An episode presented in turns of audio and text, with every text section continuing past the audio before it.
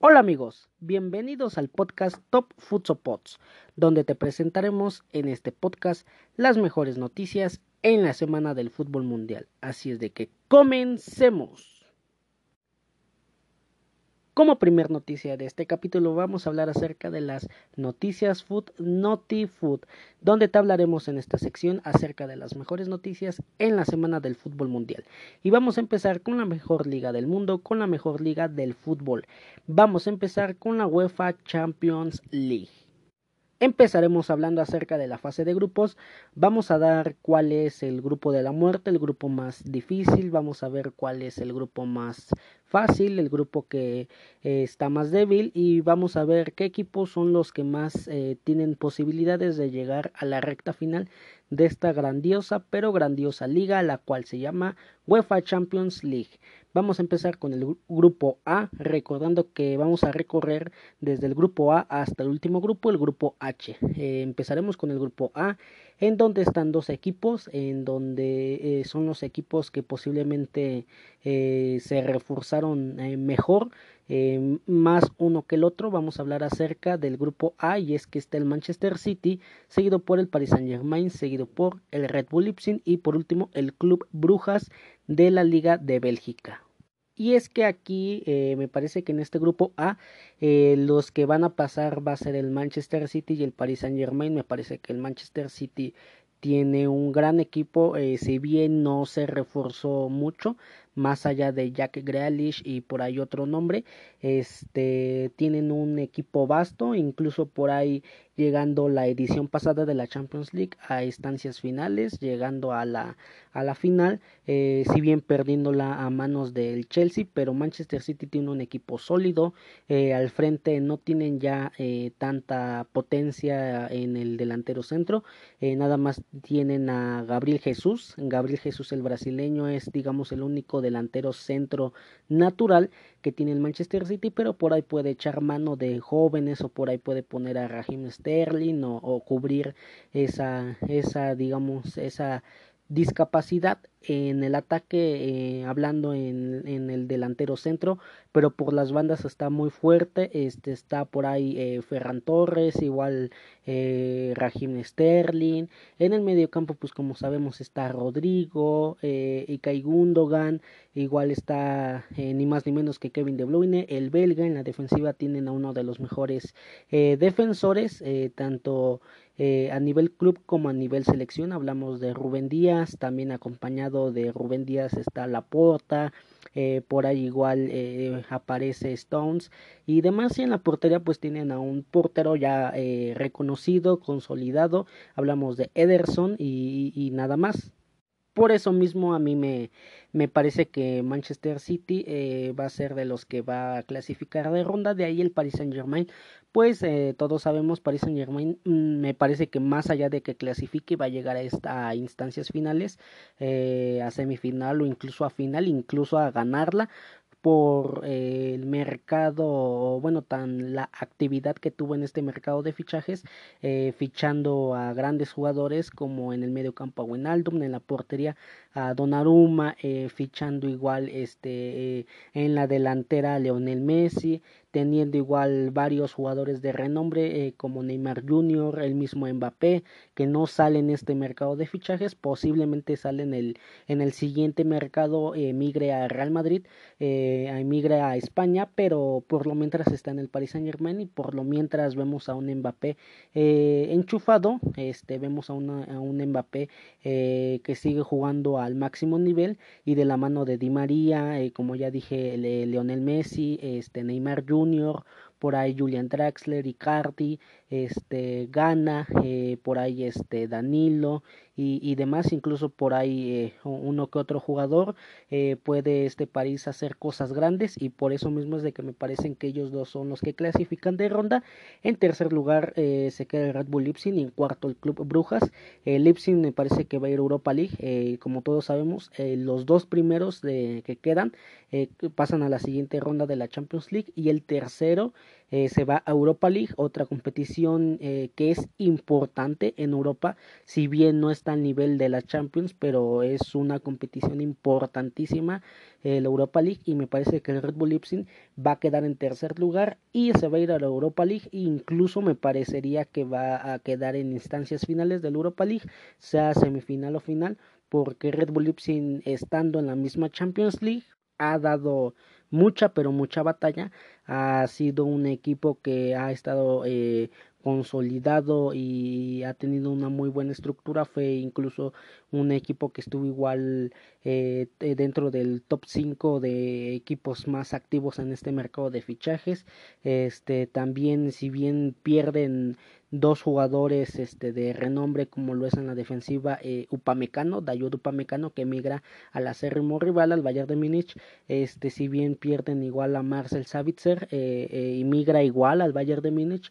y en el banquillo igual tienen una baja de su director técnico eh, de Julian Nagelsmann que igual emigra al Bayern de Múnich, es decir los tres se van a Bayern, también eh, pierden a Conate que se va a Liverpool, eh, y, demás, eh, pero por ahí suman varios jugadores de, de, importancia, igual tienen igual muchos jugadores de importancia como Dani Olmo, eh, por ahí eh, Soboslai, por ahí eh, Haidara, igual Mukiele en la portería el de Hungría, Gulaxi y, y, demás, tienen mucho, pero mucho, muchos jugadores de gran calidad este Red Bull Leipzig y incluso en la Bundesliga es uno de los equipos que generalmente le pelea del tú por tú al Bayern de Múnich este y, y, nada en esta Champions League si no le hubiera tocado un equipo difícil me atrevería a decir que incluso calificaría como primer lugar pero lamentablemente para los aficionados del Leipzig le tocó un equipo difícil el grupo A y de ahí nos vamos con el Club Brujas en donde queda eliminado y, y nada más. De ahí nos vamos al grupo B. El grupo B a mí me parece que es el grupo de la muerte eh, porque está ni más ni menos que el Atlético de Madrid, que llega a esta edición de la Champions League como el, el capitán, eh, bueno, más bien el campeón de la Liga Española, eh, de la mano del Cholo Simeone, el Atlético de Madrid eh, se hace campeón de la Liga Española y llega a esta Champions League como uno de los equipos fuertes eh, para esta nueva edición de la Champions. Eh, de ahí del Atlético le sigue Liverpool. Liverpool, si bien no, no tuvo títulos, por así decirlo, en el año pasado, títulos importantes. Eh, siempre es un equipo que te da batalla, que de poco a poco eh, se fue estructurando bien, este, que tiene mucha historia, que de la mano de Jürgen Klopp puede este Liverpool hacer grandes cosas eh, y sí tiene varios eh, jugadores importantes eh, a nivel de club y a nivel internacional. Eh, Alison Becker en la portería, eh, el de Países Bajos, este, uno de los mejores defensores a nivel mundial como es Virgil van Dijk, este, tienen igual a Alexander Arnold, un juvenil inglés que ha ido creciendo de poco a poco en el Liverpool y en la selección de Inglaterra, Robertson el escocés, tienen en el medio campo a Henderson, si bien se les va a Wijnaldum, pero tienen por ahí igual a Nabil Keita, en la delantera pues tienen un tridente muy pero muy peligroso. En el centro del campo tienen al brasileño Firmino, eh, del lado derecho tienen a Mohamed Salah, el egipcio, del lado izquierdo tienen a Sadio Mané y sin embargo tienen un pero no un gran equipo eh, a pesar de que no han conseguido eh, por así decirlo eh, mucho protagonismo en estos en estos dos un, un, año y medio aún así es un equipo peligroso. De ahí le sigue el Porto que si bien no hizo igual muchos fichajes este por ahí retiene a dos hombres importantísimos para su plantilla. Eh, retienen al mexicano Tecatito Corona, que estaba pretendido por el Sevilla y estaba pretendido por el otro equipo que vamos a mencionar y es que el otro equipo es el AC Milan el AC Milan está igual integrado en este grupo B y hablando del Porto repito eh, retiene Tecatito Corona el mexicano eh, que estaba tentado por el Sevilla y por el AC Milan eh, incluso llegó a tomar eh, mucho significativo la oferta del AC Milan, pero al final no se concreta nada y, y, Porto logra retener a Tecatito Corona, que incluso fue la temporada pasada seleccionado como el mejor jugador de la liga portuguesa. De ahí igual retienen del lado del lado izquierdo a Luis Díaz, el colombiano que hizo una Copa América fantástica. Eh, incluso después de esa Copa América es donde más empieza a tomar más renombre, eh, siendo clubes incluso como el AS Roma eh, que se fijan y que incluso hacen una primera y una segunda oferta, no se concreta nada y al final Luis Díaz se termina quedando en el Oporto. Eh, pero sí, tienen igual varios jugadores de renombre, por ahí Pepe, por ahí Taremi, eh, por ahí en la delantera tienen a Martínez. Y, y, sí, Porto siempre es peligroso, siempre, siempre igual lo vemos muy a menudo en Champions League, igual si bien en esta temporada no se les dio este, el campeonato, fue el Sporting el campeón de Portugal, pero sí, Porto eh, siempre te tienes que cuidar de que cuidar eh, de Porto porque eh, así eliminó a Juventus, así ha eliminado a equipos importantes en ediciones pasadas y veremos ahora cómo Porto se adecua a este grupo de la muerte. De ahí le sigue el AC Milan del que ya habíamos hablado. El AC Milan que ya llevaba eh, años no estando en Champions League, este estaba muy a menudo a la Europa League, pero en Champions ya llevaba años. Eh, un equipo histórico, eh, un equipo que ha pasado muchas figuras por este equipo italiano como Ronaldinho, eh, por ahí Alexander Pato este, y, demás, muchas, pero muchas figuras, por ahí incluso Gatuso pasó este, y, demás, tienen en esta temporada un, un equipo vasto, un equipo para pelear en este grupo de la muerte, para pelear este en Champions League y para pelear en su liga local en la Serie A, en la Serie A Team, en la liga italiana. Dentro de su plantilla figuran eh, jugadores en la portería eh, que llega para tapar la salida de Donnarumma, que migra al Paris Saint Germain. En la defensiva pues tienen a Kragier, el jugador de Dinamarca, tienen por ahí a Romagnoli, eh, tienen por ahí sin olvidar a Teo Hernández, que es uno de los eh, grandes, pero grandes jugadores de esta plantilla, siendo no revelación porque ya sabíamos que tenía mucho talento, pero sí siendo un jugador importantísimo en esta plantilla de la Milan en el medio campo pues tienen a Kessie, tienen por ahí igual a Sandro Tonali el juvenil italiano del Brescia que de hecho en esta temporada lo adquieren ya de forma oficial eh, había emigrado había llegado del Brescia más bien eh, llegó del Brescia al el AC Milan en modo de sesión, en modo de préstamo con opción de compra. En este mercado que ha pasado hace unos días se ha cerrado. Eh, el AC Milan ya ejerce esa opción de compra ya oficialmente para que Sandro Tonali pase ya a pertenecer ya oficialmente y permanentemente a las filas del AC Milan. En la delantera pues tienen a Samu Castillejos que puede jugar como medio o, la, o extremo delantero este también por ahí Abraham, este igual en el centro del campo tienen a Oliver Giroud, a Rafael Leao, el portugués, por ahí igual tienen a un hombre importantísimo como el sueco Zlatan Ibrahimovic, que me parece que ellos van a ser los dos delanteros que por ahí van a ser los estelares, Oliver Giroud el francés con un gran recorrido mundial en grandes ligas y que hablar, qué decir del sueco que ha pasado por grandes equipos eh, ahorita ya es su segunda, tercera etapa ya con el AC Milan porque ya había pasado por este equipo años, pero años anteriores. Este, pero sí me parece que tanto Giroud como Zlatan Ibrahimovic son los hombres llamados a ser los hombres importantes, los hombres figuras en, en este en este AC Milan que tiene hambre de eh, pertenecer a esta Champions League. Aquí me parece que los que van a pasar eh, va a pasar Atlético de Madrid y Liverpool. Ellos dos me parecen que van a ser los que van a pasar de ronda. Y en tercer lugar me parece, eh, me voy a arriesgar un poco debido a que es el grupo de la muerte y me parece que en tercer lugar se va a quedar el AC Milan y automáticamente, eh, como todos sabemos, en los terceros lugares se van a la Europa League. Automáticamente, es decir, el AC Milan se va a Europa League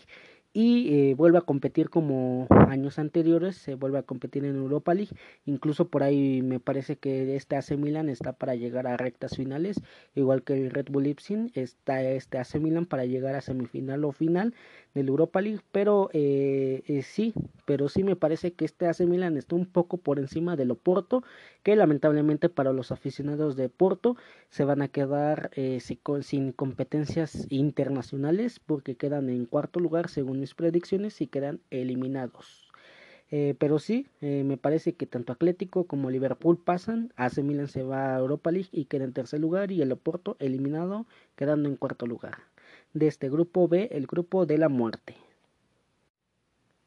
En el siguiente grupo del grupo C está el Sporting de Lisboa que llega como actual campeón de Portugal el eh, Borussia Dortmund, eh, que llega como uno de un equipo eh, bien estructurado, un equipo vasto, seguido por el Ajax de Ámsterdam, el Ajax de Países Bajos del Eredivisie y seguido por el Besiktas de Turquía. Este, me parece que en este grupo C eh, va a pasar en primer lugar el Borussia Dortmund. Me parece que el Borussia Dortmund tiene un equipo de la mano de Haaland, si bien pierden a Sancho, pero por ahí tienen a Malen, eh, que llega llega del PSV Eindhoven, eh, tienen a Malen, ahí este también tienen en el medio campo a, a Bellingham, si bien pierden a Tomás Delaney que se va al Sevilla, pueden ahí poner este a un juvenil o pueden poner a Dahout o, o demás. Tienen también a Julian Brandt tienen a el histórico Marco Reus en la defensiva tienen a Hummels tienen a Ken Hill eh, y, y, demás tienen a grandes jugadores este y este Borussia Dortmund me parece que eh, puede puede incluso llegar a hacer un poco más que clasificar de ronda en esta Champions League. Pero sí me parece que el Borussia Dortmund pasa de ronda. Y el segundo que pasa como segundo lugar en este grupo me parece que el Ajax. El Ajax clasifica igual junto con el Borussia de ronda. El Ajax pues tienen igual un equipo vasto eh, si bien eh, se ha ido eh, desmantelando poco a poco, pero sí también se ha ido renovando con varios nombres, pero sí, por ahí como los de Klassen, por ahí Edson Álvarez, el mediocampista mexicano,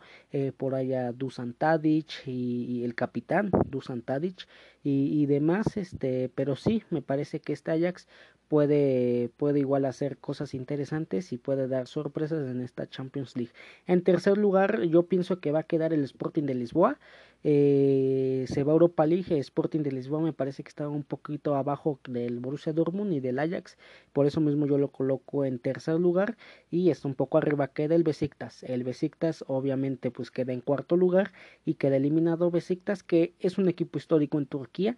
eh, pero hasta ahí queda, este, hasta ahí queda. Equipo histórico en Champions League no es como que haya dado sorpresas en estos últimos años, no es como que haya ganado eh, en estos últimos años la Champions League, no es como que haya eliminado a, a equipos importantes de semifinal en adelante o no es como que haya clasificado a final. Eh, por eso mismo me parece que Besiktas queda en cuarto lugar y queda eliminado de este grupo C.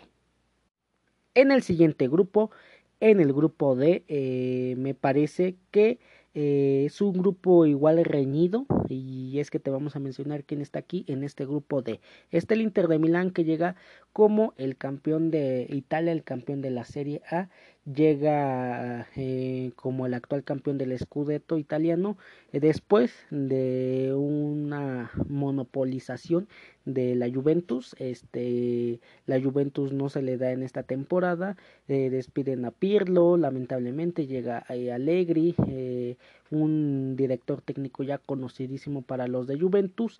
y este me parece que en esta ocasión el Inter de Milán va a pasar de ronda eh, pero sí está el Inter de Milán. De ahí le siguen los merengues del Real Madrid, de ahí le sigue el Shakhtar Donetsk de Ucrania y de ahí le sigue el Sheriff.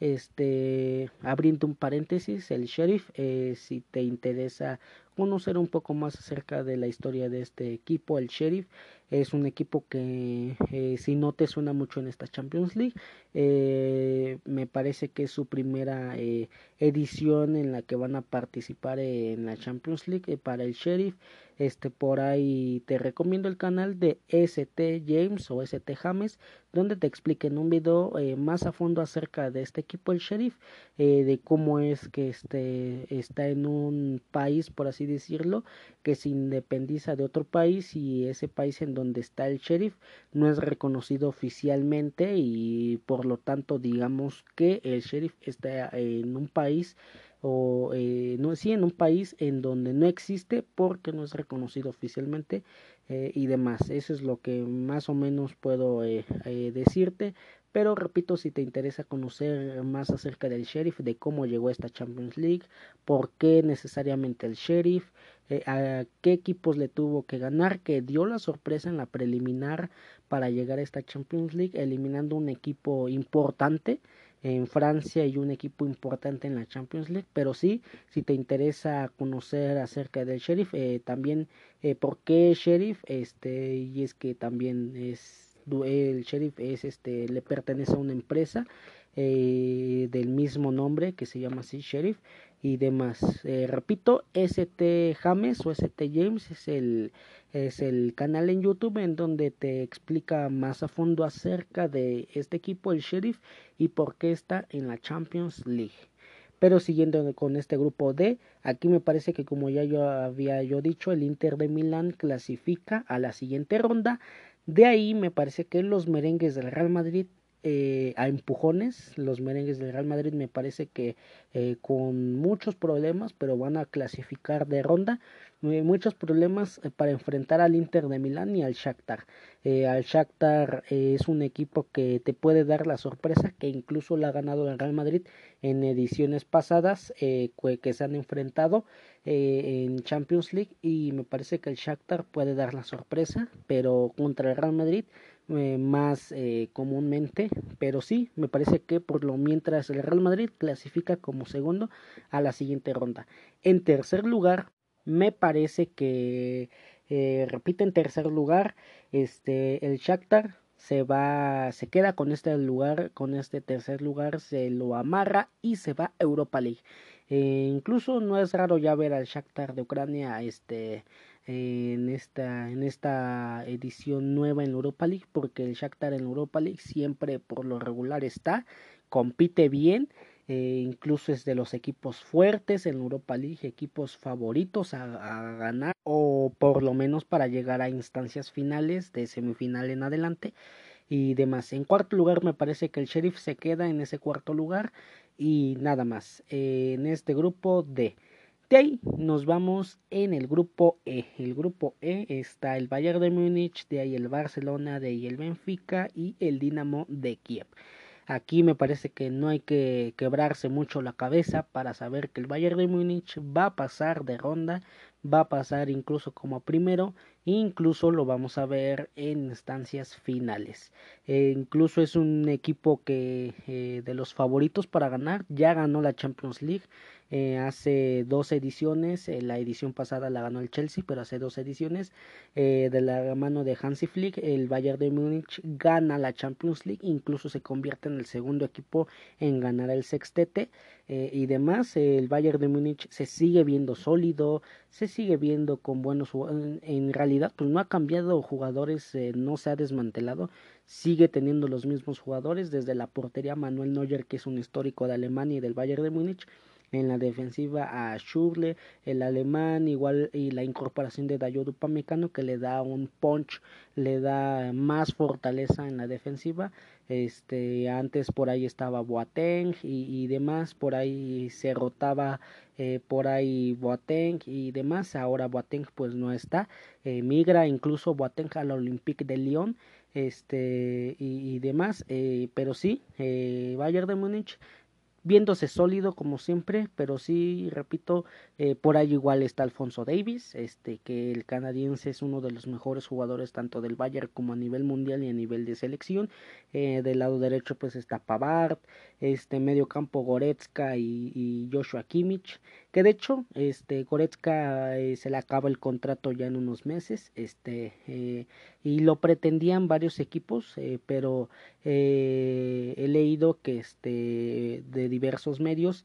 que León Goretzka está más cerca de renovar con el Bayern de Múnich que de irse a otro club ya faltan digamos afinaciones finales para que León Goretzka eh, pertenezca o más bien renuevo su contrato con el Bayern de Múnich. Eh, pero sí, retiene a jugadores importantes, igual hace, unas, hace unos días renueva Joshua Kimmich hasta el 2026 este Joshua Kimmich, el alemán, que es uno de los mejores jugadores, que ha ido creciendo de poco en poco en, en el Bayern. Este, al frente en el ataque tienen un poderío extraordinario, desde Coman, desde Gnabry, desde Thomas Müller, hasta Robert Lewandowski, el polaco, hasta Musiala, el juvenil y, y demás. Pero sí, me parece que el Bayern de Múnich es uno de los claros favoritos o por lo menos candidato a ganar la Champions League. De ahí en segundo lugar me parece que igual como el Real Madrid a empujones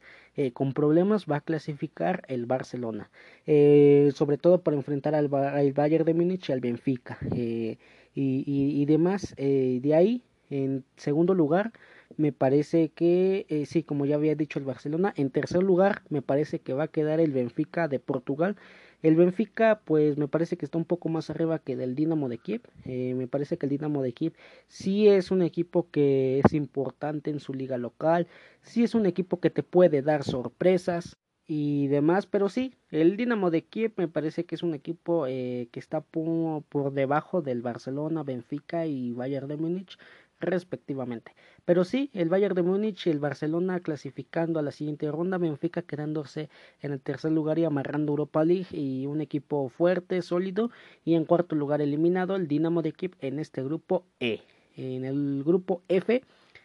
me parece eh, que es un equipo, bueno, más bien un grupo igual eh, sólido, que no va a haber eh, más o menos problemas, por así decirlos, y es que está el Villarreal, eh, que llega como actual campeón de la Europa League. Está el Manchester, el Manchester United, que tiene un equipo vasto, Edison Cavani, Jadon Sancho, Martial, Rashford, el bicho CR7, eh, por ahí Greenwood, este, igual en el medio campo Paul Pogba, eh, Fred, eh, por ahí igual está Jesse Lingard, en la defensiva Lindelof, este, Harry Maguire, Rafael Barán, Luke de Shaw, Juan Wisaka y en la portería pues De Gea. sí tiene Manchester United un un, este, un equipo eh, sólido, un equipo con grandes, pero grandes figuras. De ahí sigue el Atalanta, el Atalanta que es un equipo que tiene presencia, mucha presencia en su liga local, en la Serie A, en la Serie A Team de Italia, eh, que por ahí ocupa los siempre por lo regular los puestos de arriba, eh, dígase segundo, tercer lugar, igual por ahí el primer lugar y demás, y, y nada más. en cuarto lugar está el Young Boys, en este grupo F. El Young Boys, un equipo me parece que suizo, un equipo que junto con el Basilea eh, son de los equipos que más renombre tienen en Suiza y que más, más a menudo vemos en competencias internacionales como en Champions League o como en Europa League. Aquí me parece que va a clasificar el Manchester United. Eh, no digo que lo haga caminando, y es que cuando yo digo que no lo va a hacer caminando, para mí la referencia pasó caminando o no pasó caminando es cuando eh, digo pasó caminando, es que pasó sin dificultad, y pasó goleando, mostrando buen juego y demás. Cuando digo que no pasó caminando, pues obviamente es lo contrario. Ahí sí, digo, el Manchester United me parece que sí va a clasificar, incluso me parece que como como primero, pero no va a ser fácil, no va a pasar caminando porque tiene a Villarreal que es un equipo fuerte, Atalanta equipo fuerte y el Joe Boys que te puede dar la sorpresa. Este, pero sí, eh, Manchester United califica de ronda incluso como primero. Eh, de ahí en segundo lugar me parece que el Atalanta va a clasificar de ronda. Este me parece que el Atalanta, repito, es un equipo fuerte que tiene gran poderío al frente, eh, como lo es este eh, Duban Zapata, eh, por ahí en el medio campo tienen a varios, pero varios jugadores como es Malinovsky, por ahí eh, GT Boer, eh, en la defensiva por ahí tienen a Gosens y, y demás, eh, pero sí, tienen un gran equipo vasto. en tercer lugar me parece que va a calificar el Villarreal y va a calificar pero a Europa League, se va a Europa League y pues como ya sabemos Villarreal, lo que es Villarreal y Sevilla no es extraño verlos en esta en esta Europa League. No es extraño verlos porque por lo regular siempre siempre están en Europa League. Y en cuarto lugar me parece que va a quedar el Young Boys y va a quedar eliminado eh, y, demás. Lamentablemente el Young Boys me parece el Young Boys eh, me parece que es un equipo eh, atractivo un equipo que en su liga local puede tener este mucho pero mucho protagonismo pero ya fuera en, en, competencias internacionales no tiene mucho protagonismo más allá de la Europa League. Es en donde le viene bien esa liga la liga en donde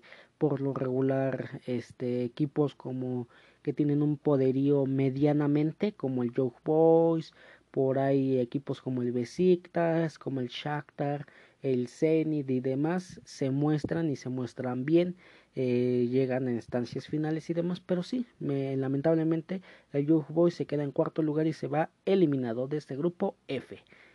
En el siguiente grupo, en el grupo G, es un grupo eh, muy difícil porque los cuatro equipos están más o menos en un nivel parecido. Está, si acaso, uno le sacará un poco de ventaja, pero será un poco. Eh, pero sí, por lo regular los cuatro equipos que voy a mencionar están en el mismo, en el mismo nivel que actúan en sus ligas locales y que siempre están ocupando los primeros lugares, están en el 1, en el 2, en el 3 y de ahí no bajan. En este grupo G está el Lille, que incluso llega a esta Champions League, a esta nueva edición, como el actual campeón de Francia, después de que el Paris Saint Germain eh, después de muchos, pero son muchos años, igual como la Juventus, después de una monopolización en, en, en la escudería francesa,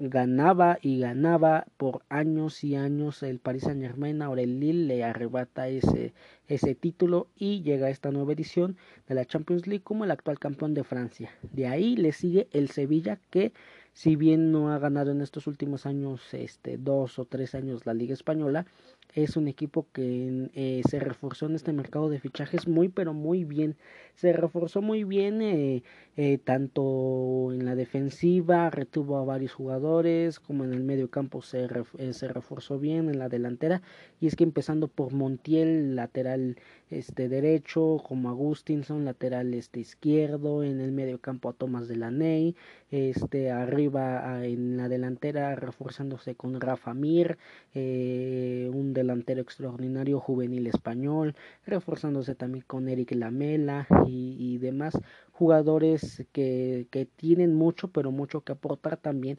reteniendo a jugadores como Jules Koundé, Diego Carlos, que son defensores que eh, están ocupando eh, las carteleras principales o por lo menos son nombres que están apuntados en las listas eh, de varios equipos, varios grandes de Europa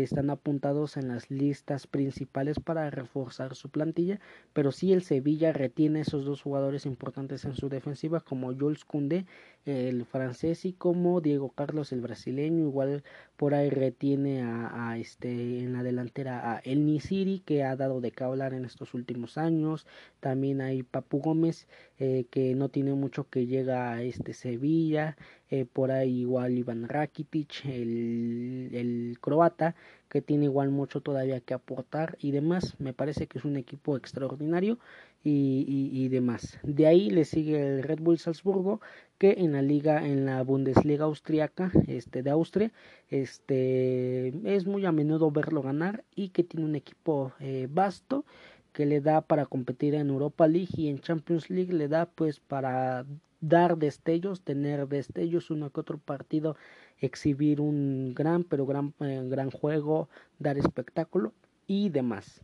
Y por último está el Wolfsburgo, que al igual que el AC Milan ya llevaba años, pero años que no tocaba la Champions League, no tocaba la Liga de Campeones. Ahora lo vuelve a hacer dando un gran, pero gran juego en su liga local, en la Bundesliga alemana. De hecho, en la Bundesliga alemana estuvo en el top 2, top 3 este y demás, pero sí el Wolfsburgo teniendo un gran equipo eh, arriba con Lutke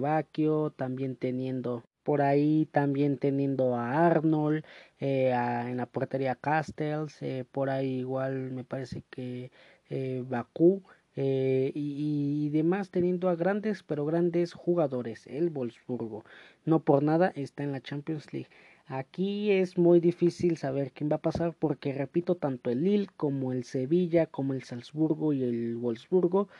son equipos que más o menos tienen el nivel eh, parecido, eh, más o menos tienen la misma este, ideología, tanto el Salzburgo como el Lille, el, el, comprar jugadores jóvenes, potenciarlos y después venderlos a grandes equipos de Europa por una cantidad eh, mayor, pero mucho mayor de lo que lo compraron. El Sevilla pues igual más o menos tiene esa misma ideología, pero más el Sevilla pues está más encaminado a ganar la Liga Española, a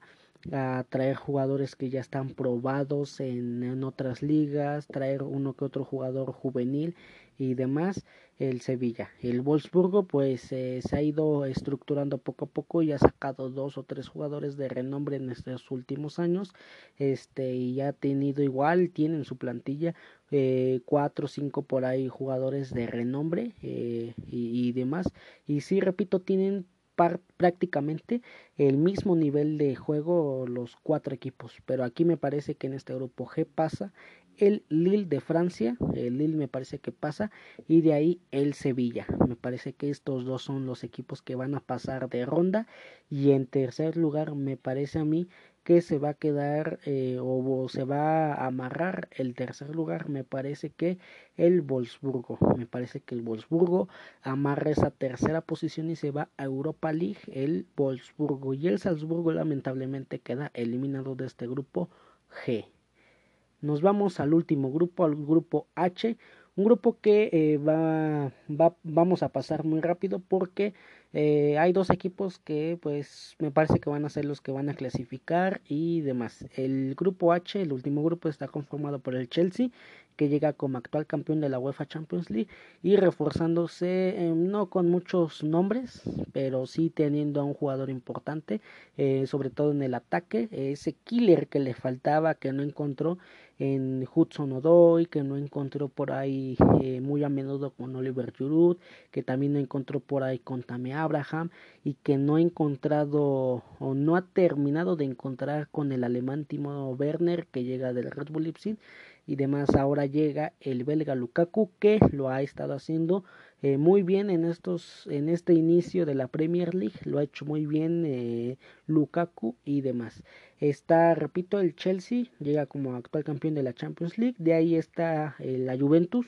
Juventus que pues ya sabemos la historia y la importancia que tiene en el Champions y en la Serie A de Italia de ahí está el Zenit y el Malmo eh, aquí pues me parece que va a pasar obviamente el Chelsea y la Juventus. Me parece que incluso como eh, principal o como cabecilla del grupo va a pasar el Chelsea y después la Juventus. En tercer lugar me parece que el Zenit eh, va a amarrar esa tercera posición y se va a ir Europa League. Y en cuarto lugar me parece que el Malmo eh, queda eliminado y se queda o se amarra esa cuarta posición y va a quedar eliminado de la Champions League y también no tiene o no va a competir en competencias internacionales eh, de gran importancia como la Europa League o la Champions League. Pero sí en este grupo H me parece que el Chelsea y la Juventus pasan de ronda y el Zenit se va a Europa League y va a competir medianamente el Zenit y de ahí el Malmo pues en cuarto lugar pero eh, por ahora ya es eh, oficial, ya está lista la fase de grupos de la UEFA Champions League. Veremos quién llega a semifinal, quién llega a final, quién se corona como campeón. Apuéstale a tu equipo favorito, eh, a tu jugador favorito y, y demás. Este, todos sabemos que la UEFA Champions League es una liga que a todo aficionado al fútbol le emociona eh, a todos, pero todos eh, los aficionados del fútbol estamos pendientes de esta Champions League y por fin ha vuelto, por fin ya sabemos cómo está la fase de grupos y nada más. Eh, dar un campeón pues, a estas alturas me parece un poco adelantado. Podemos decir quién puede llegar a cuartos, bueno, quién pasa de ronda a cuartos, quién pasa a semifinal, incluso por ahí raspándolo un poco más podemos decir quién llega a la final pero dar un campeón me parece que sería un poco adelantado. Eh, daremos eh, también cuando acabe la fase de grupos y se dé este eh, esos cuartos de final daremos este nuestras predicciones más bien esos octavos de final daremos nuestras predicciones y de ahí también los cuartos de final de ahí la semifinal y la final daremos igual nuestras predicciones. Te estaremos informando especialmente lo que es semifinal y final. Te estaremos informando más acerca de la mejor liga del mundo, la UEFA Champions League.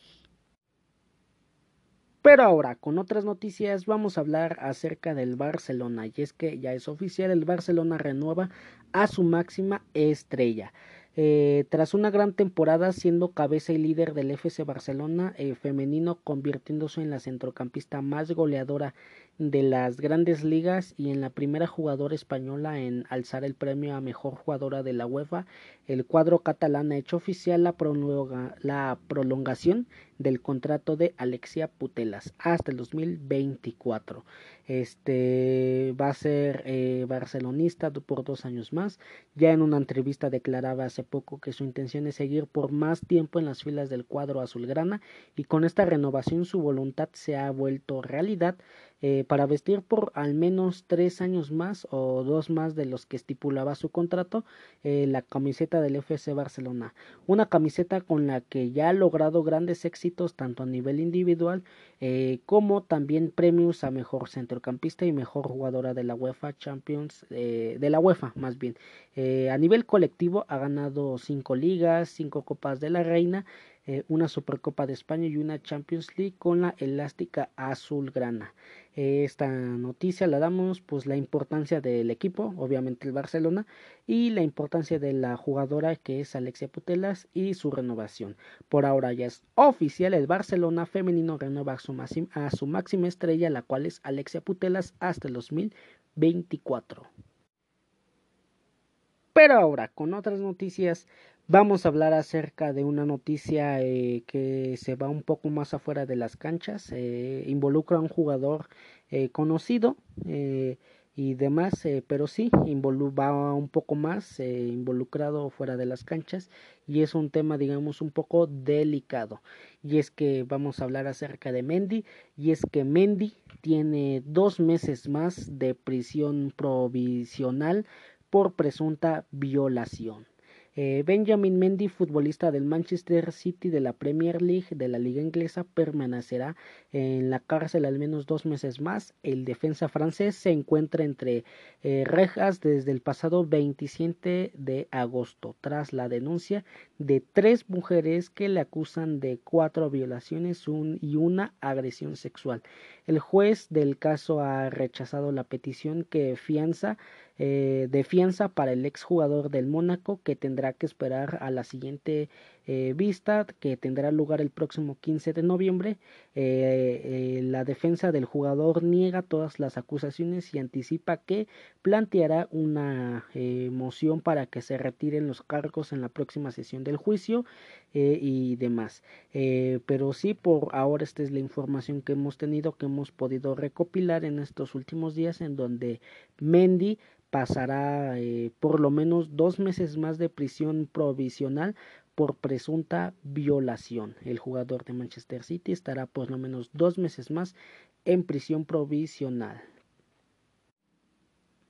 Pero ahora, con otras noticias, vamos a hablar acerca de otro jugador y vamos a hablar acerca de Dani Alves. Y es que Dani Alves, como ya todos sabemos, es un gran jugador e incluso aquí en tu podcast favorito de fútbol, eh, Top Futsal, hablamos acerca de Dani Alves, que era el jugador con mayores títulos este, a nivel historia, apenas... Eh, eh, ganó la medalla de oro en los Juegos Olímpicos con Brasil sub-23 y demás. Eh, como sabemos, estaba militando en el Sao Paulo de su natal país, en Brasil,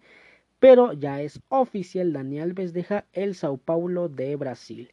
Después de conseguir el oro, olímpico y participar en la última fecha FIFA, el histórico defensa Daniel Alves se encuentra en un momento complicado en su carrera al quedarse sin club a escasos días del cierre de mercado de pases en varios países, sobre todo en Latinoamérica, después de que el Sao Paulo confirmara que no seguirá con ellos. Durante una reciente rueda de prensa, el club brasileño anunció que se desprendía del futbolista más exitoso de todos los tiempos, alejado que eh, del Sao Paulo. Es más importante que todos, eh, todos ellos es los que, lo que había dicho el Sao Paulo y es que esto se debe a que, de acuerdo a la prensa brasileña, el lateral no ha reportado con el cuadro del Morumbi debido a un tema de adeudos a su salario que sería de 1.7 millones de euros, lo cual ha provocado su salida. Eh, con 38 años de edad, Dani Alves deberá buscar un nuevo club ahora que el mercado de pases de Europa ya está cerrado y quedan pocas opciones tanto en Brasil y sobre todo en el resto de América Latina y demás, eh, cuyos mercados también cerrarán dentro de poco, dentro de unas dos, eh, dos semanas y media cerrará el mercado de pases ya en América, así es de que le quedan pocas opciones. De hecho, eh, el equipo que por lo menos está sondeando o que por lo menos está un poco más cerca de este crack brasileño es el Boca Juniors. Boca Juniors, el cuadro argentino, es el equipo que por lo menos se ha informado en varios medios que quiere contratar los servicios de Dani Alves o que por lo menos han alzado la mano este para para este eh, entrar en las filas a, a Dani Alves eh, de Boca Juniors y demás. Pero sí, por ahora solamente son rumores, no hay nada confirmado, debemos de, de esperar varios días y traer más información, más información acerca de el destino de Dani Alves y qué es lo que pasará con este crack brasileño. Eh, por ahora ya es oficial, Dani Alves deja el Sao Paulo de Brasil. Pero ahora, con otras noticias, vamos a hablar acerca de una noticia que emociona mucho, sobre todo a los seguidores del videojuego deportivo FIFA, y es que eh, ya es oficial, ya están eh, oficialmente los mejores jugadores del FIFA 22 ya se ha revelado su media y te traemos aquí el top 10 de ahí vamos a revisar eh, de ahí los 20 mejores jugadores con mejor este evaluación o con mejor este media general y de ahí también vamos a hablar acerca de los mejores jugadores de la Liga MX con, con mejor media general en su carta del FIFA 22. Vamos a hablar eh, una primera vez acerca de los mejores jugadores. Y es que ya es el momento que todos los fanáticos esperaban. EA Sports ha hecho oficiales los nuevos promedios que tendrá el FIFA 22 y el número uno no podía ser más que nada más y nada menos el astro argentino Leonel Messi. legacy Lionel Messi tiene una carta de presentación de 93 y es que el flamante fichaje del Paris Saint Germain es el que encabeza el ranking de los mejores jugadores y repito lo hace con un 93 de media una cifra que lo coloca como el mejor jugador del videojuego por delante de muchos pero muchos otros el segundo de ahí eh, lo colocan eh, FIFA a Robert Lewandowski con 92 de media general es el segundo mejor del FIFA. El polaco se coloca eh, con un punto más del tercer lugar. Y es que el, tercer lugar es el astro portugués Cristiano Ronaldo con una media general de 91. El CR7 gozará de la misma media que otros jugadores. Y es que en cuarto lugar está en nada más y nada menos que el belga, el jugador de Manchester City, Kevin De Bruyne de ahí de Kevin De Bruyne, el quinto lugar se lo lleva nada más y nada menos que el juvenil jugador del Paris Saint-Germain y de la liga francesa, Kylian Mbappé. Kylian Mbappé tiene una media igual que la de Kevin De Bruyne, tiene una media de 91.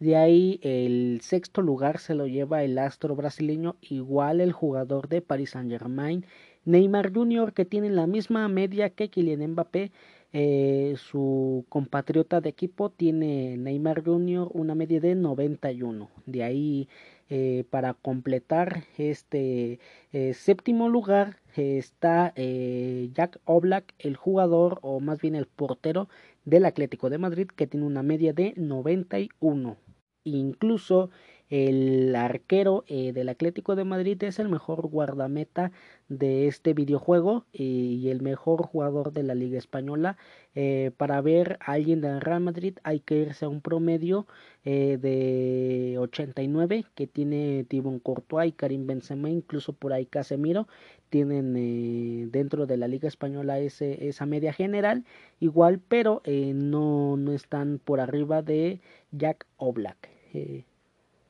El octavo lugar eh, se lo lleva ni más ni menos que el jugador de Inglaterra, se lo lleva Harry Kane, que tiene una media general de 90. Harry Kane, el jugador que por ahora en pleno 2021 milita en el Tottenham Hotspur, el Tottenham dirigido por Nuno Espíritu Santo, este se convierte así Harry Kane en el mejor jugador de los Spurs con una media general de 90. De ahí le sigue de Harry Kane, le sigue eh, un jugador que igual milita en la Premier League, eh, un jugador que nunca lo vemos cansarse, eh, ya saben de quién hablo, jugador del Chelsea, jugador francés, está ni más ni menos que N'Golo Kanté. N'Golo Kanté es el segundo jugador con esta media de 90, igual que Harry Kane tiene una media de 90 y Kanté, que es uno de los mejores jugadores del Chelsea y de la liga francesa. Digo, de la liga de la Premier League. De ahí sigue eh, un guardameta, un guardameta del Bayern de Múnich y se convierte en el segundo mejor jugador del Bayern, solo por detrás del polaco Robert Lewandowski, que como ya dije es el segundo mejor de FIFA con 92 de media. Pero sí hablamos de este arquero, arquero del Bayern de Múnich, de Manuel Neuer, el alemán histórico pues de su selección, la selección alemana y del Bayern de Múnich, tiene una media general de 90. De ahí, por último, eh, bueno, con Manuel Neuer cerramos el top 10 de eh, los mejores jugadores del FIFA 22. Eh, de ahí ya en el lugar número 11 está otro arquero alemán, pero milita en el Barcelona.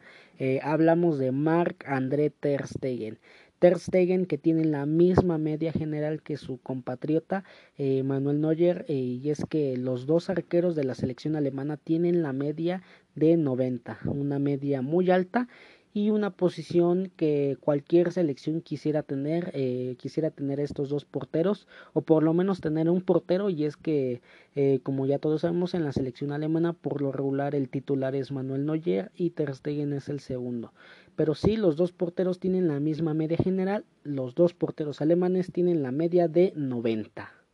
De ahí eh, vamos a hablar del lugar 12 y es que el lugar 12 lo ocupa un egipcio lo ocupa ni más ni menos que el jugador de Liverpool que milita en la Premier League, lo ocupa Mohamed Salah. Mohamed Salah tiene una media general de 89. Esa es la media eh, general que tiene eh, eh, Mohamed Salah, 89. De ahí en el lugar número 13, el lugar número 13 lo ocupa un jugador que militaba en el AC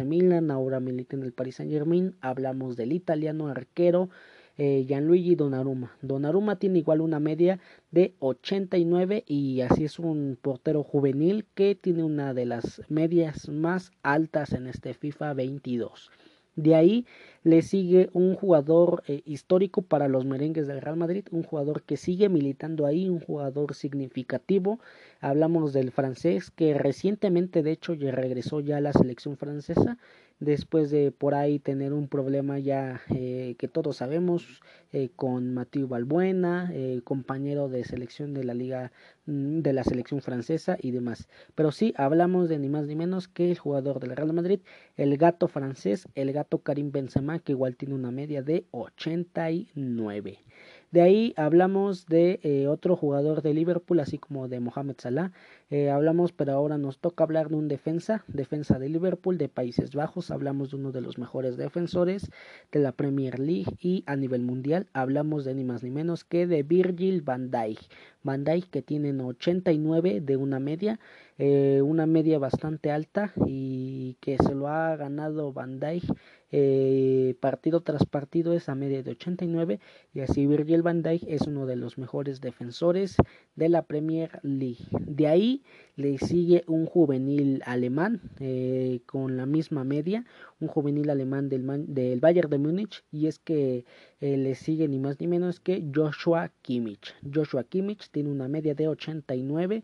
y igual se convierte así como Gianluigi Donnarumma, igual como Kylian Mbappé, uno de los juveniles con, con, mayor media en el FIFA 22 y con mayor proyección a futuro. Así Joshua Kimmich tiene 89 de media. Pero ahora eh, vamos a hablar del puesto 17 y es que se lo lleva otro jugador del Tottenham Hotspur. Hablamos del surcoreano Heon-min Son y es que Son tiene una media de 89. Y así se convierte en el segundo mejor jugador del Tottenham Hotspur y la verdad es de que el surcoreano exhibe juego tras juego un nivel impresionante y que ha venido desde que jugó en la Bundesliga con el Bayer Leverkusen hasta la llegada del Tottenham Hotspur un, un, un nivel este verdaderamente de élite de nivel mundial y que se ha ganado al igual que Virgil van Dijk ese 89 de media partido tras partido exhibiendo un gran pero gran juego eh, ofensivo y demás. Eh, de ahí en el puesto 18 se le lleva un arquero de Liverpool este se lo lleva un arquero brasileño. Hablamos de ni más ni menos que Alison Becker Alison Becker se lleva este, este puesto número 18 con una media de 89. Alison Becker que se ha consolidado en el Liverpool eh, y en la selección brasileña. De ahí vamos a hablar de otro arquero y es que vamos a hablar acerca de un arquero belga que milita en el Real Madrid. Hablamos de ni más ni menos que de Thibaut Courtois. Thibaut Courtois tiene igual una media de 89 y Thibaut Courtois que si bien su llegada a los merengues del Real Madrid fue muy criticada, tuvo partidos eh, que en donde exhibieron sus problemas este, en la portería, eh, pero de poco a poco se fue acoplando a la Liga Española, a los merengues del Real Madrid y ahora es un jugador importantísimo, imprescindible para eh, la plantilla ahora que dirige Carlos Ancelotti. De ahí nos vamos con otro jugador, otro jugador que igual milita en los merengues del Real Madrid, pero este es brasileño y mediocampista. Hablábamos de ni más ni menos que del el exjugador del Porto de Portugal, Casemiro. Casemiro tiene una misma media que la de Tibón Courtois, tiene una media de 89. Eh, y así el brasileño se convierte en uno de los mejores jugadores de la Liga Española y de el Real Madrid con su media de 89. De ahí vamos a hablar de el jugador número 21. Y es que el 21 se lo lleva otro arquero brasileño eh, que igual milita en la Premier League. Se lo lleva ni más ni menos que el portero del Manchester City, Ederson. Y es que Ederson tiene una media de 89, eh, la misma que han tenido desde Mohamed Salah hasta Ederson, los que hemos venido mencionando. Y es que eh, a Brasil eh, le sucede un caso similar que el caso de Alemania. Y es que Alemania cuenta con dos extraordinarios porteros como lo es Manuel Neuer y Marc-André Ter Stegen. Los dos militan en clubes diferentes, pero ah, muy a menudamente se topan en Champions League y demás. Los dos, André y Manuel Neuer de la selección alemana. Sabemos que este Manuel Neuer es el titular y los dos arqueros tienen 90. Aquí en este caso de Brasil, en este caso particular, le sucede lo mismo y es que tienen a Alison Becker que como ya dijimos hace unos minutos tiene una media de 89 y milita en el Liverpool y Ederson tiene la misma media y milita en un acérrimo rival directo de Liverpool, el cual es el Manchester City, y pues muy a menudo se ven las caras tanto eh, Alison Becker como Ederson y más que eh, juegan en dos equipos eh, históricos de la liga inglesa, históricos en la Premier League y demás, pero sí Ederson ocupa el puesto número 21 con su 89 de media. Y por último, vamos a hablar del último puesto, del puesto 22. Y es que se lo lleva otro jugador de Liverpool, se lo lleva ni más ni menos que eh, Sadio Mané. Sadio Mané, el jugador de Liverpool que milita en la liga inglesa, en la Premier League, tiene una media de 89 y la verdad es de que Liverpool, eh, Liverpool pues tiene eh, unos jugadores extraordinarios. Incluso el Liverpool exhibe dentro de este top 22 a ni más ni menos que a cuatro jugadores este eh, y exhibe a Mohamed Saleh el egipcio, exhibe a Virgil van Dijk el de Países Bajos el defensor, exhibe también a Alison Becker el portero brasileño y como ya dije Sadio Mané que se coloca incluso en el puesto 22, pero eh, entra en este top 22. el segundo que está clasificado es este Paris Saint Germain. Eh, Paris Saint Germain exhibe igual a cuatro jugadores, eh, que incluso me parece que Paris Saint Germain como exhibe a jugadores con mayor media estaría en primero y en segundo Liverpool. Y es que el Paris Saint Germain exhibe al mejor jugador de este FIFA 22 que es Leonel Messi, exhibe también a Kylian Mbappé que es el quinto mejor jugador y el sexto que es Neymar Jr. y por último exhibe a ni más ni menos que a un arquero el cual es Gianluigi Donnarumma. Eh, pero sí, eh, por ahora ya es oficial. Estas son las medias oficiales del FIFA 22. Eh, este es el top 22 de mejores jugadores y vamos a ver cómo, cómo se sigue evolucionando, cómo se sigue desarrollando este FIFA, que es junto con PES, o bueno, más bien o fútbol, que es como se llama así, o eFootball, eh, PES, eh, recordando que PES ya cambió su nombre, eh, le sigue perteneciendo a Konami, pero ha cambiado su nombre. Pero sí, FIFA es de lo mejor que hay dentro del rubro de videojuegos de fútbol y demás. por ahora, repito, ya es oficial, este es el top 22 de mejores jugadores de el FIFA 22.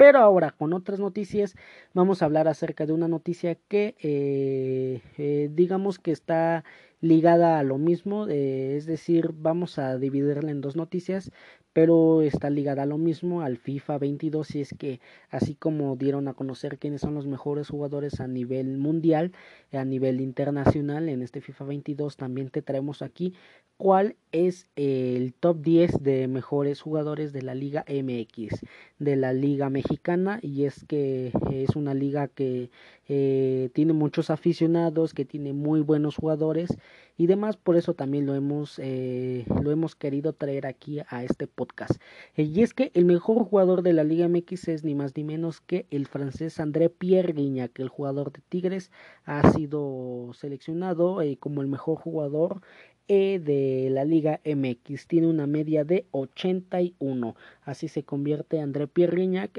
repito, el jugador francés que milita en Tigres como el mejor jugador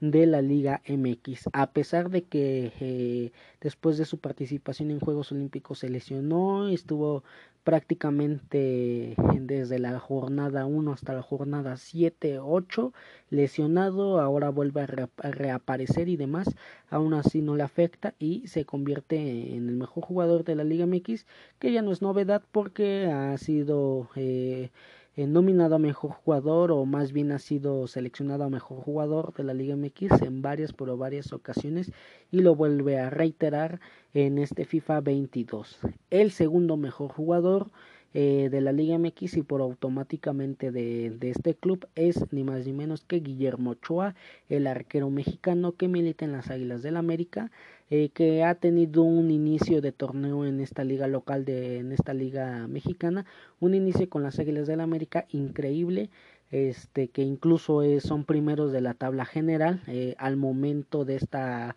de esta grabación del podcast al momento de esta jornada 8 9 me parece. Son líderes generales eh, las Águilas del América y Guillermo Ochoa es su mejor hombre. Y como ya dijimos es el segundo mejor jugador de la Liga MX según FIFA El tercer mejor jugador con una muy buena media es el jugador que hace no mucho emigró de Francia aquí a Tigres como agente libre, estuvo igual en los Juegos Olímpicos con Francia como refuerzo de mayor edad y demás. Hablamos del jugador de Tigres, Florian Taubín, que tiene una media de 80. Se convierte Florian Taubín en el tercer mejor jugador de la Liga MX y en el segundo mejor jugador de los Tigres. En cuarto lugar como mejor jugador de la Liga MX según FIFA es eh, eh, Andrada, el ex jugador o ex portero de Boca Juniors, Andrada, eh, que ahora ya milita en Monterrey, el Monterrey que ha tenido un paso regular en esta en este torneo de la Liga MX, de la Liga Mexicana, el Monterrey que, que dirige el Vasco Aguirre y demás. Ese Andrada, eh, con una media de 80, se convierte en el cuarto mejor jugador de la Liga MX. En el quinto lugar está ni más ni menos que el jugador de Cruz Azul, está Cabecita Rodríguez. Jonathan Rodríguez, con una media de 80, se convierte en el quinto mejor jugador de la Liga MX y el mejor jugador de Cruz Azul, eh, obviamente y automáticamente. En sexto lugar se está ni más ni menos que otro jugador de Tigres. está el patón Nahuel Guzmán. El patón Nahuel Guzmán tiene una media de 79. Así el arquero argentino se convierte en el sexto mejor jugador de la Liga MX. En el séptimo mejor jugador de la Liga MX está otro jugador de Tigres. Y es que está ni más ni menos que el brasileño eh, Rafael Carioca. Carioca tiene una media de 79, así Carioca se convierte en el séptimo mejor jugador de la Liga MX, que en este torneo no ha tenido mucha participación eh, o no ha arrancado como titular eh, porque ha estado regularmente en este nuevo equipo que dirige Miguel El Piejo Herrera, lo que es Guido Pizarro y eh, Bigón, eh, por lo regular son los jugadores que están ahorita actualmente ocupando este, este medio campo de Tigres o por lo menos en este inicio de torneo y demás, por eso Carioca no ha tenido mucha participación, pero no deja de ser un gran, pero gran jugador. En el lugar número 8, en el lugar número 8 de la Liga MX está ni más ni menos que un arquero de los Pumas del UNAM. Está nada más y nada menos que el arquero mexicano eh, Talavera. Y es que Talavera se ubica en el lugar número 8 con un eh, con una media de 78. Eh, uno de los mejores arqueros en la Liga MX y el mejor jugador de Pumas del UNAM es Talavera. De ahí el lugar número 9, el lugar número 9 eh, se lo lleva un jugador de León de los Panzas Verdes, los Esmeraldas de León y automáticamente es el mejor jugador de León. Eh, hablamos de ni más ni menos que del ecuatoriano Ángel Mena y es que Ángel Mena está en el lugar número 9 y se ubica con una media de 78.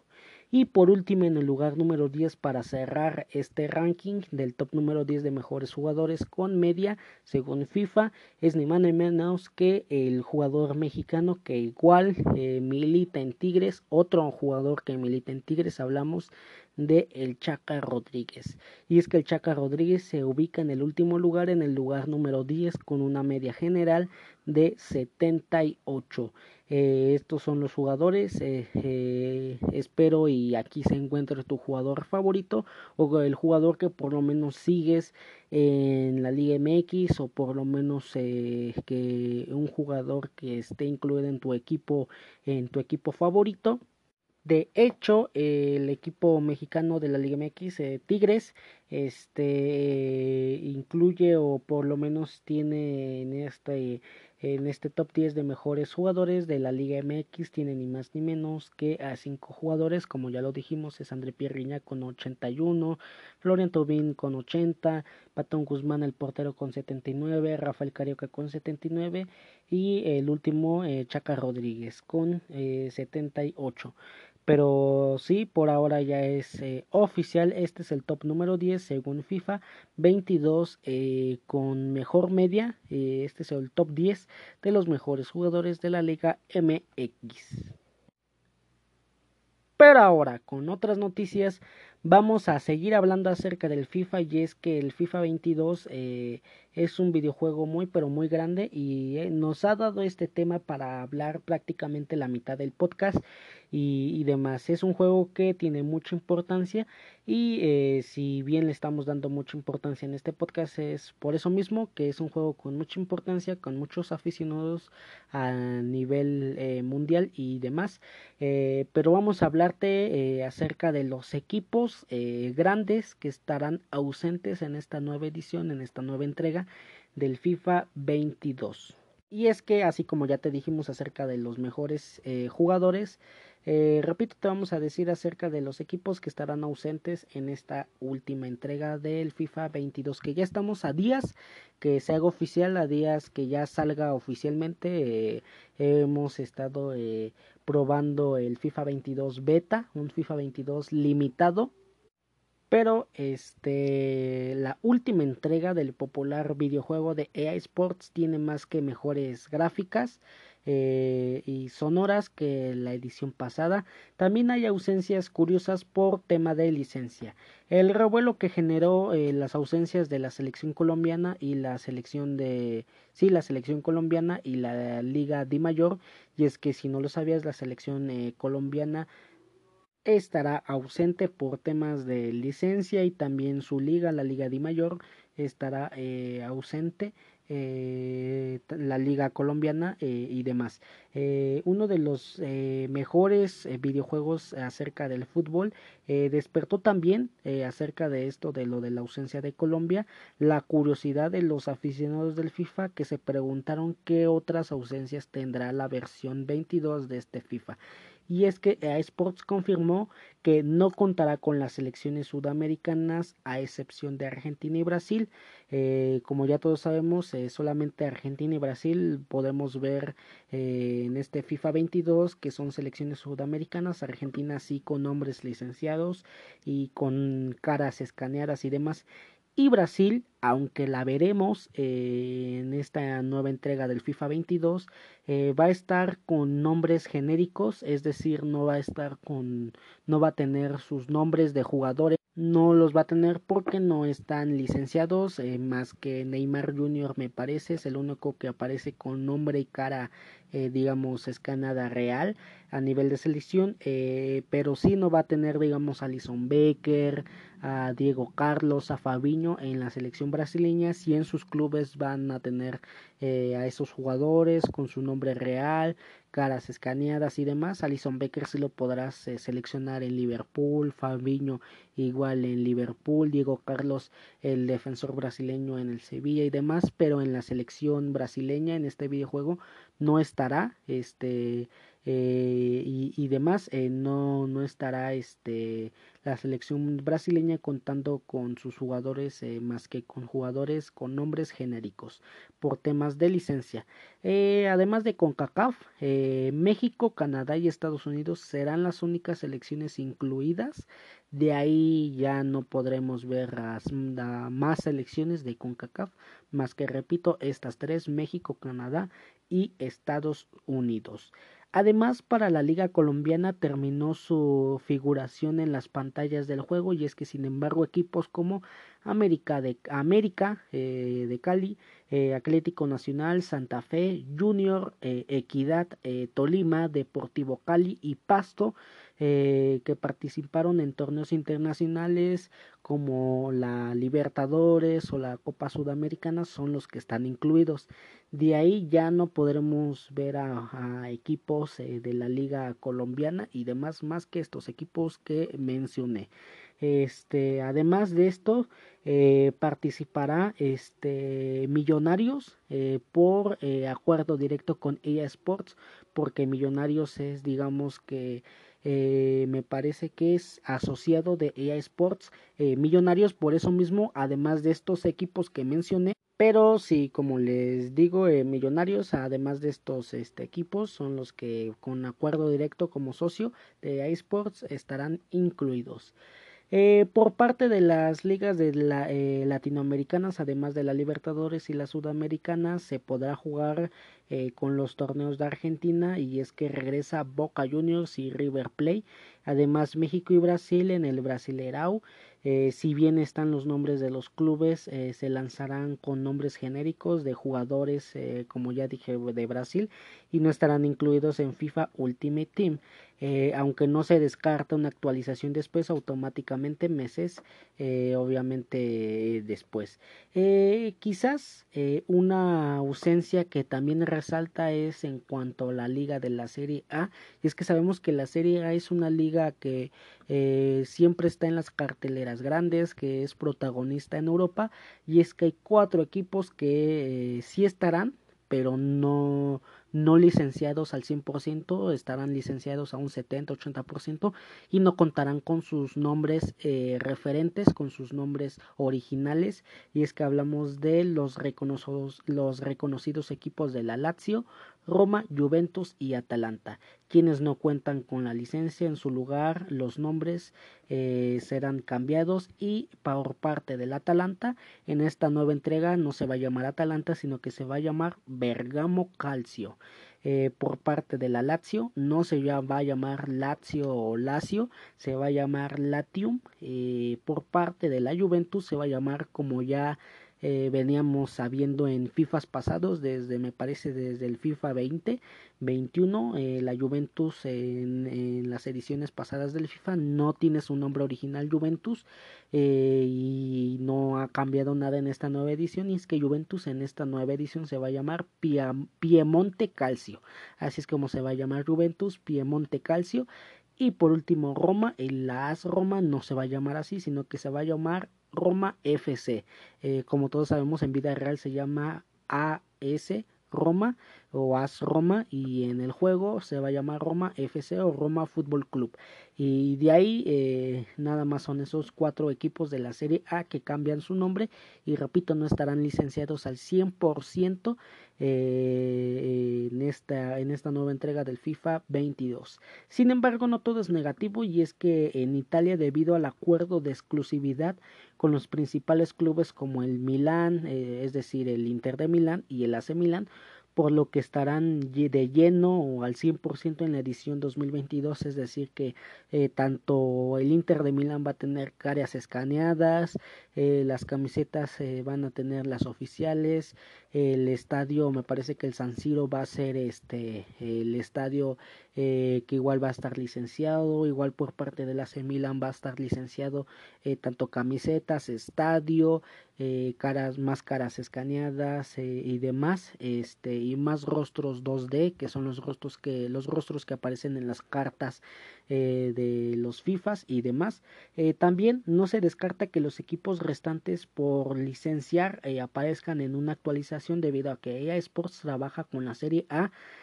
para una alianza exclusiva este trabaja así para tener este exclusividad que incluye además el nombre de la Supercopa italiana que pasará a llamarse Supercopa EA Sports desde la campaña 22 y 23 y además añadirle los derechos de la serie de la I Serie A Team eh, la liga de videojuegos. Y es que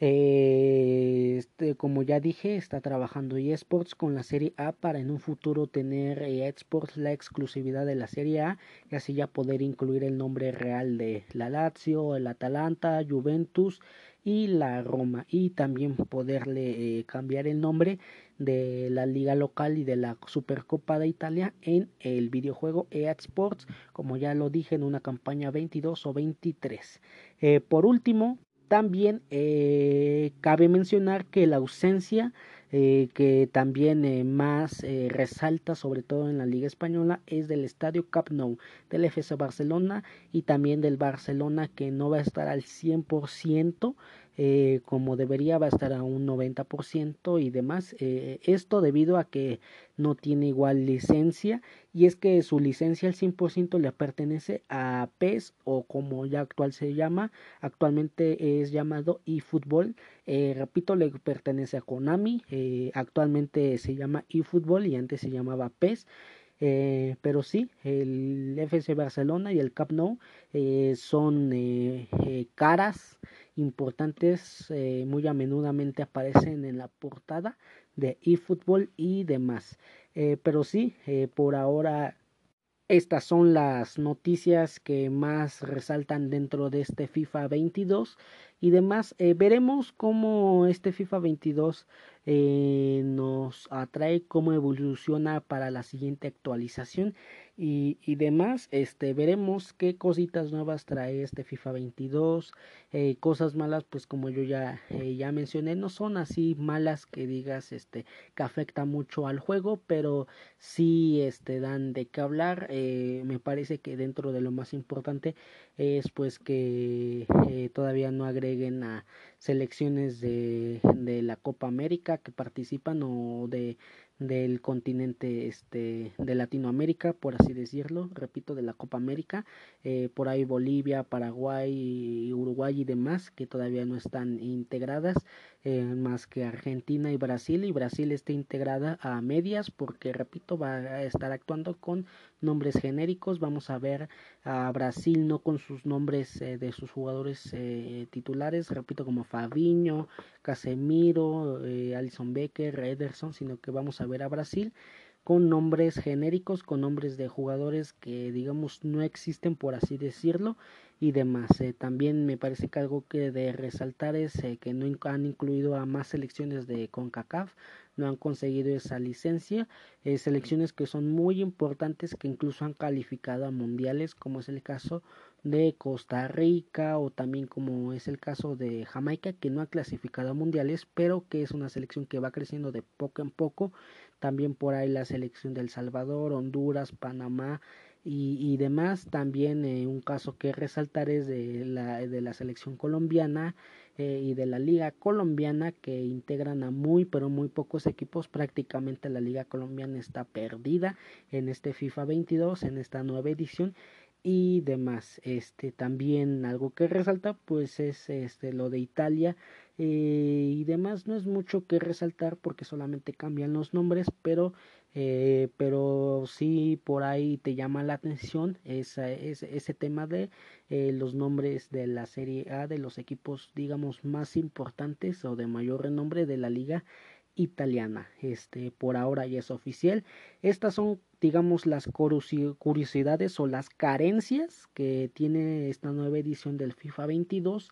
eh, y demás. Este, por ahora, repito, ya es oficial. Esta también, esta es la última noticia. Con esta última noticia cerramos el podcast. Este, espero y les haya gustado y se hayan mantenido más informados. Este, vamos a traer eh, después en un siguiente video más información y, demás, este, pero sí, espero y les haya gustado, se hayan mantenido más informados, también recordándoles que nos pueden seguir en nuestro canal de YouTube, en donde tenemos más noticias eh, de acerca del fútbol mundial y no solo del fútbol, sino que como ya vieron, de videojuegos como lo es FIFA 22. Este, no queda más que decir que los espero para el siguiente podcast eh, y nada más. Nos vemos hasta la próxima.